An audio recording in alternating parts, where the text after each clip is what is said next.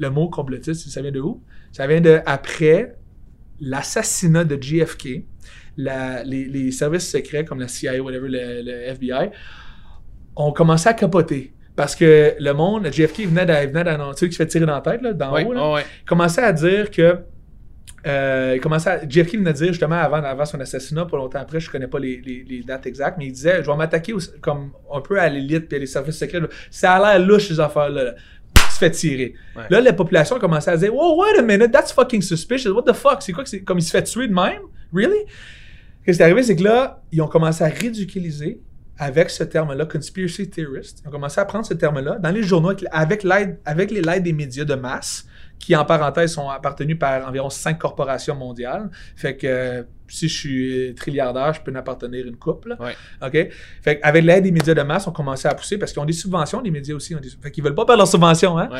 Fait que, euh, euh, qu'est-ce qui arrive, c'est que là, le terme conspiracy theorist, ou en français, euh, euh, Complotiste. complo- complotiste, whatever, a commencé à être mal vu, même euh, commencé à être euh, une risée, comme t'es stupide, t'es- crazy, t'es comme, t'es, comme, t'es, t'es weird de faire ça.